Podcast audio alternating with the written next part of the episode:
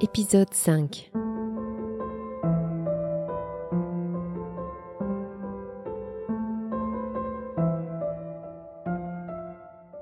J'étais dans une situation presque désespérante parce que le, directeur de cette unité sanitaire veut me forcer à se marier avec lui et moi je veux pas donc c'est une haine une vengeance etc Ah, juste à ce moment où je voulais quitter à tout prix cette place mon ami Tenba am- ami de classe était venu me voir et il m'a dit que je suis chargé par une mission du ministère de, de, la Défense vietnamienne à trouver mes camarades qui savent parler français pour faire une, un travail très intéressant. Je dis, qu'est-ce que c'est ce travail? Elle dit que c'est pour faire des explosifs.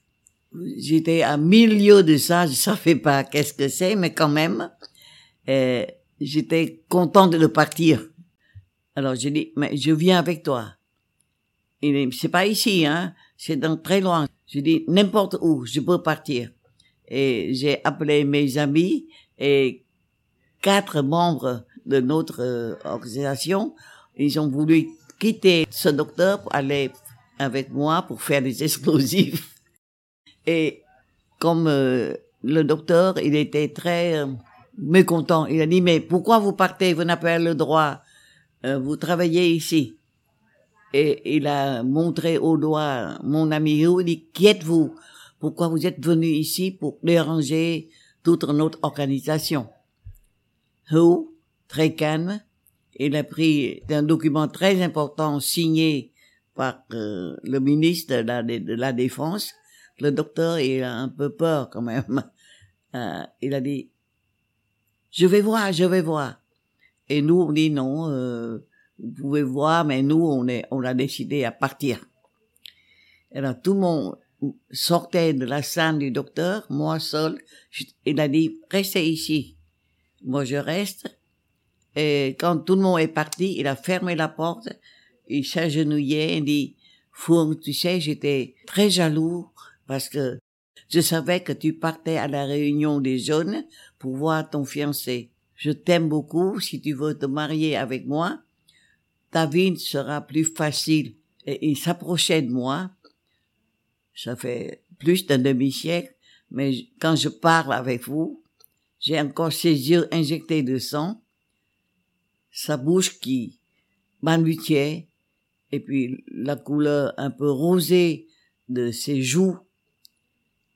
C'est tellement répugnant que j'ai pris un escargot en bambou et je lui donne un, un coup très fort sur la tête et il était un peu atteint.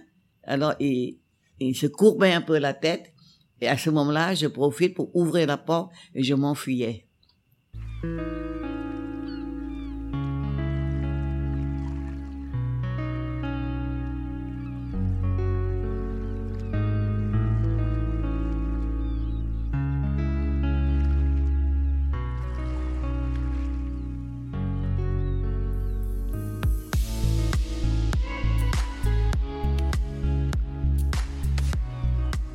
Le lendemain, nous sommes un groupe qui partait à 25 kilomètres et nous entrons dans une zone qui s'appelle Incheon.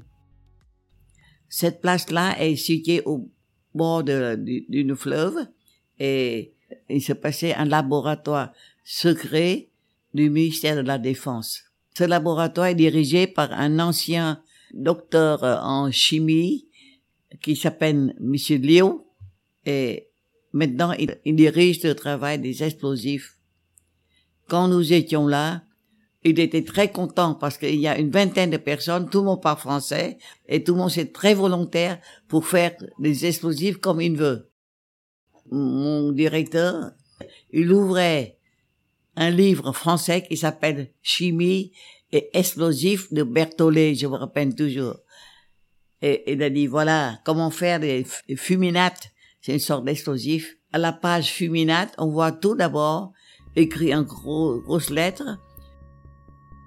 2 grammes fuminette égale une vie.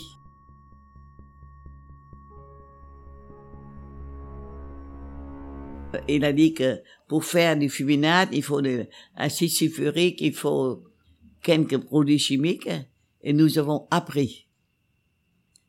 Après ça, le lendemain, Léo nous faisons entrer dans chacun dans une cabane euh, nommée laboratoire numéro 1, 2, 3. En réalité, c'est une cabane avec une table et juste devant la table, il y a un fossé.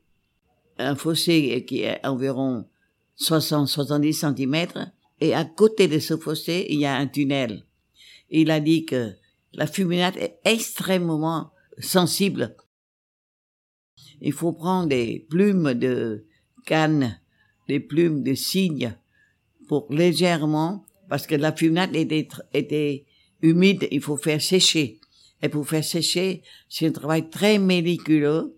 Et si ça explose, tout de suite, il faut lancer toute la table dans le fossé et vous, vous cherchez des abris souterrains pour vous servir. Sinon, c'est une mort inévitable. Ah, vous savez, la jeunesse, on entend ici et ça, on est encore plus excité comme on entrait dans un travail très dangereux, mais quand même nous, on peut accomplir. Le lendemain matin, moi j'étais avec deux autres euh, amis, on était dans une petite cabane, et comme euh, pour faire la cuisine, on a ouvert le livre Berthollet et Owa, et on dit voilà combien de centilitres d'acide sulfurique, combien de grammes de poudre noire, et ça et on prépare dans des bonbonnes. Et quand la fuminate fait ses réactions chimiques, on voit de la fumée qui monte. Et après une ébullition de quelques heures, la réaction chimique euh, se terminait et on voyait une sorte de, poutre grise, humide, qui se posait dans la, au fond de la bonbonne. Et après ça, on verse ces pâtés-là humides sur la table et on commence à les faire sécher en prenant des plumes de doigts et lentement, sans parler, en consent, parce qu'un même geste très fort, ça éclate. Je dois vous dire que la première fois où je commence à prendre une plume de doigt et à faire euh, sécher une petite portion de poudre grise, euh, la sueur coulait de mes fronts. Très peur. Mais tout le monde commence à, à travailler, travailler. Et à la fin de la journée, la fuminade commence à se sécher. Le matin, on mange une petite bouchée de riz et à 6 heures, on arrête tout on va au fleuve, on se baignait, on riait après, et on a encore une deuxième boule de riz. C'est un système vraiment pas très riche, mais vous savez, c'est la jeunesse, le patriotisme, et l'idée d'être utile dans ce temps de guerre, euh, ces choses-là nous réchauffent le cœur.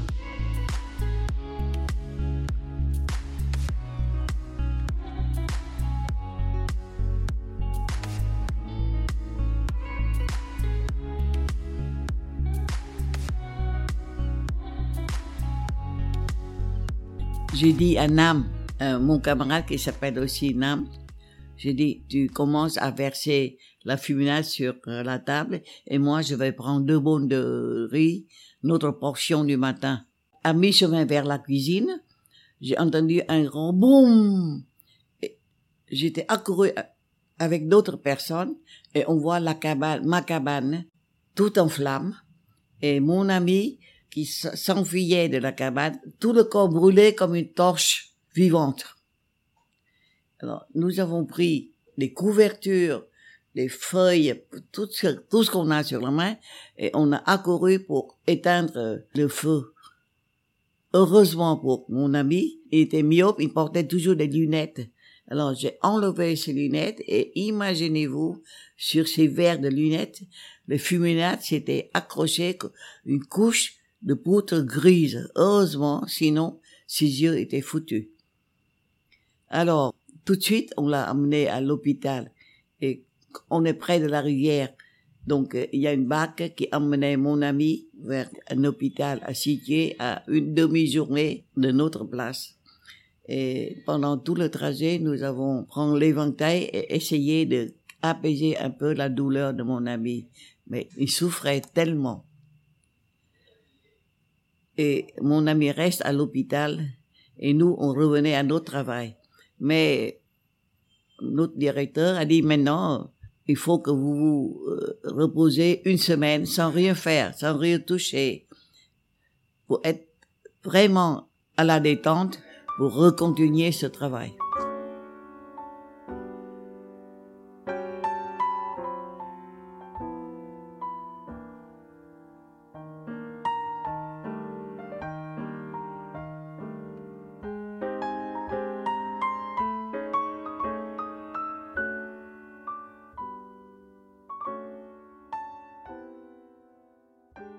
Et un jour, le directeur général était venu nous voir à, à euh, et nous a dit que maintenant, euh, là-bas, dans, dans la maison mère, nous avons besoin beaucoup de, de spécialistes pour faire des explosifs parce que la guerre devient plus intensive. Le centre de recherche est, est dans une zone très éloignée du Vietnam, vers la frontière sino-vietnamienne. On partait la nuit et on était sur une bac. Il y a huit soldats déguisés en, en pêcheurs qui, qui, qui, qui ramaient les bacs. Quand on rencontre des chutes très difficiles à traverser, impossible de ramer, ces huit personnes deviennent des haleurs avec des croix sur les épaules. Et nous aussi, on sautait sur le bord et on, on, on, on tirait le bateau, la bac avec eux. Et quand il y a des, des avions qui arrivent, on se cachait vite sous les mm, touffes de bambou ou sous les berges. Et quand euh, les avions passent, on recontinue notre marche. Après plus d'un mois, on arrive à une plaque qui s'appelle Dam Hong. Et là, qu'est-ce qu'on voit? On voit une locomotive. Vous savez pourquoi il y a une locomotive ce temps-là? Parce que à 80 km de Damon, c'est notre c'est notre centre de recherche. C'était une ancienne mine de zinc des Français. Et ce train est miraculeusement conservé sans bombardement, il est là. Et on peut faire marcher la locomotive.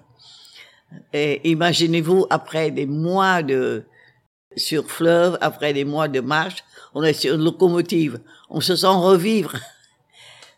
La locomotive, avec deux petits wagons, commence à marcher, et puis d'un coup, il arrête. Et le conducteur de locomotive dit, il n'y a plus de feu, parce qu'il faut du charbon pour euh, activer la marche. Et nous, nous tous, nous sautons hors du, de la locomotive, on va dans, dans les forêts, on cherche n'importe quoi du bois séché, des feuilles, des plantes, tout ce qui est qu'on peut qu'on peut faire brûler, on jette tout dans le fourneau et voilà, quand il y a un peu de feu, la locomotive commence à marcher et comme euh, une personne très âgée, la pauvre locomotive halète, s'arrête et de nouveau il faut s'élancer dans les forêts pour chercher du combustible. Après euh, deux ou trois fois comme ça, quand même, la locomotive, la locomotive arrive euh, à, notre place. Bon, alors, pour arriver à la place où c'était concentré notre centre de recherche, il faut encore huit kilomètres montagneuses, rocailleuses. On est, on, on avance, on avance un kilomètre, deux kilomètres, c'était bien. Nous étions douze personnes à monter comme ça. Et tout à coup, on voit à, côté de cette pente-là une route aplatie. Il n'y a plus de roches rocailleuses. On était tellement contentes et on a on se moquait des autres montagnards qui connaissaient pas ce sentier.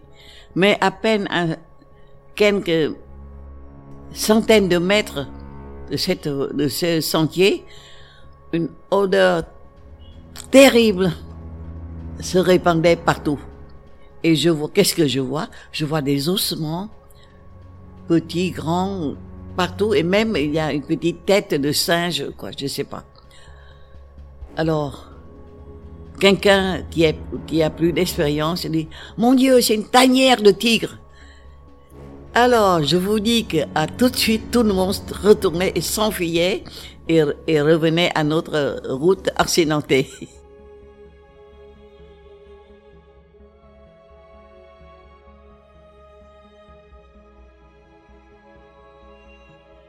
Et après bien des heures, on est arrivé au, centre de recherche qui s'appelle Kaikao.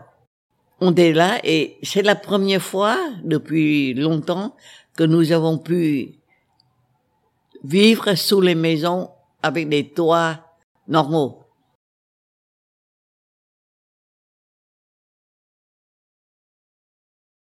Pendant ce temps-là, je travaillais à faire des mines de retardement, les grenades, c'est-à-dire prendre des explosifs et mettre dans les grenades et après mettre la fuminade pour exciter que la fuminade éclate. C'est un travail extrêmement dangereux. Je, je sens que qu'un des dirigeants de notre groupe, de notre centre, euh, il s'intéresse à moi. Il me regardait souvent, tout ça, et et moi, au fond de mon cœur, je pense toujours à à mon fiancé. J'ai aucune idée de ça, mais je sens qu'il a une attention particulière pour moi. Bon, c'est ça. Et quand je fais des explosifs, il est toujours à côté de moi en m'expliquant la prudence, qu'est-ce qu'il faut faire, très gentiment. Un autre jour, on était trois personnes pour, pour faire mettre des, des, des amorces dans les, dans les, dans les grenades. C'est un travail très délicat. Fais attention parce que au moindre choc, ça éclate. Et nous, on se dit, il faut faire attention, il faut faire attention. Nous, nous étions trois personnes. Et moi, une autre personne m'a appelé pour faire quelque chose dans une autre chambre. Je partais et aussitôt, nous avons entendu un boum éclatement aussi. Tout de suite, on s'est précipité. Deux grenades a explosé. Tous les deux. Mes deux collègues étaient avec chacun une grenade. Et voilà, il a mis la mort, je sais pas pourquoi, les deux ont explosé. Je vois un, mon ami Lung qui était tout en sang, et l'autre qui a perdu une main, et il, il a levé sa main, sa main sans main, le poignet grelotté avec des nerfs blancs, tout ça. Tout de suite, on a pris, on a essayé de le soigner. Et j'étais en train de lui soigner quand tout à coup je levais les yeux et je vois sur sur, euh, le, un toit, sur le sur une blanche, les, les doigts de, de mon ami qui pendaient comme ça. Je m'évanouissais. C'est tellement, la peur est tellement intense. Et puis, complètement, avec surprise, je ne peux pas supporter, je m'étais évanoui. Et quand je me revenais à moi, je vois que l'homme qui me faisait beaucoup d'attention à moi, il me caressait la tête en disant, dors bien, tout est, tout est parti maintenant, sois tranquille, euh, reviens à toi, euh, avec des paroles très, très douces, très gentilles et je me mis à sangloter. C'est la première fois que je pleure si amèrement l'état de mes amis comme ça et les doigts sanglants sur le toit qui pendait. C'était presque impossible à supporter. Et c'est l'homme qui m'a aidé. Et après, c'est lui qui m'a soigné. Et après, quand il m'a dit que je t'aime, je veux que tu deviennes ma femme, j'ai accepté dans trois secondes. C'est ainsi que dans ce centre de recherche des explosifs, dans les montagnes vraiment reculées du Nord Vietnam, que j'ai trouvé l'amour avec mon mari. Et c'est drôle parce que moi je suis Fong, elle et lui c'est Huang. Et si on met les deux ensemble, ça veut dire le phénix.